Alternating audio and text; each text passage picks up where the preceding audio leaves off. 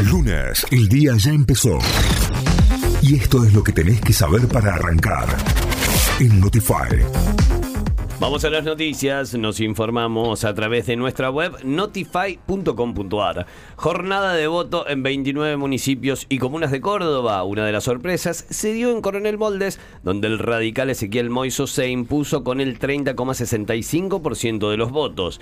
El otro triunfo trascendente para la oposición fue en las acequias, donde el radical Germán Martini logró el 52% de los votos. El peronismo logró retener las comunas de Canals, Bulnes, Charras, Potrero Garay, Cruz Alta, Laguna Larga, Losada y Los Mistoles, mientras que Juntos por el Cambio realizaba lo propio en Capilla de Citón, Villa Sarmiento, Las Vertientes, Alcira, Gijena, Chucul y Pampayasta Sud.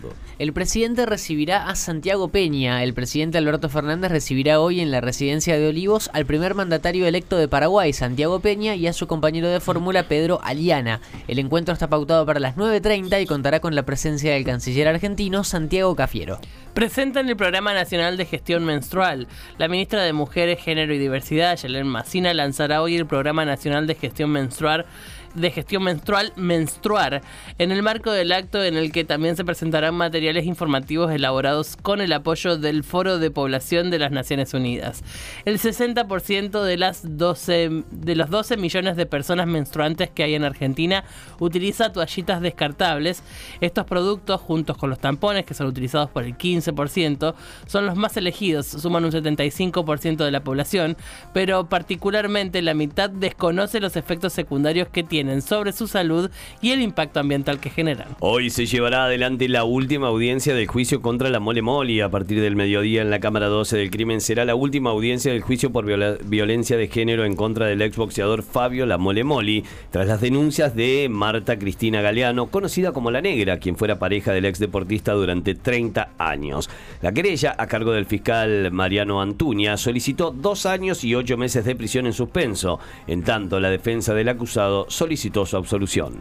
Rodrigo de Loredo se comprometió a conectar 130.000 hogares al servicio de cloacas en cuatro años. El candidato a intendente de Juntos por el Cambio, Rodrigo de Loredo, se comprometió a ampliar el servicio de cloacas en distintos puntos de la ciudad en cuatro años, beneficiando a más de 130.000 hogares. Esto decía el candidato Rodrigo de Loredo. Tenemos un plan de gobierno que venimos trabajando desde hace años con equipos técnicos y los propios vecinos. Cuando sumamos en la municipalidad ampliaremos el servicio de acceso a la red cloacal a 130.000 hogares de Córdoba. Talleres ganó y quiere prenderse bien arriba. La T derrotó ayer en el Kempes a Argentinos Juniors por 1 a 0 en la decimoctava fecha de la Liga Profesional. El único gol del partido lo convirtió Ramón Sosa a los 60 minutos de juego. Con esta victoria, Talleres llegó a los 34 puntos y quedó a uno del escolta San Lorenzo, que ayer perdió 1 a 0 frente a Barraca Central. El líder, River, juega hoy desde las 21.30 horas ante Vélez. Antes, desde las 20, Instituto recibió en Alta Córdoba estudiantes.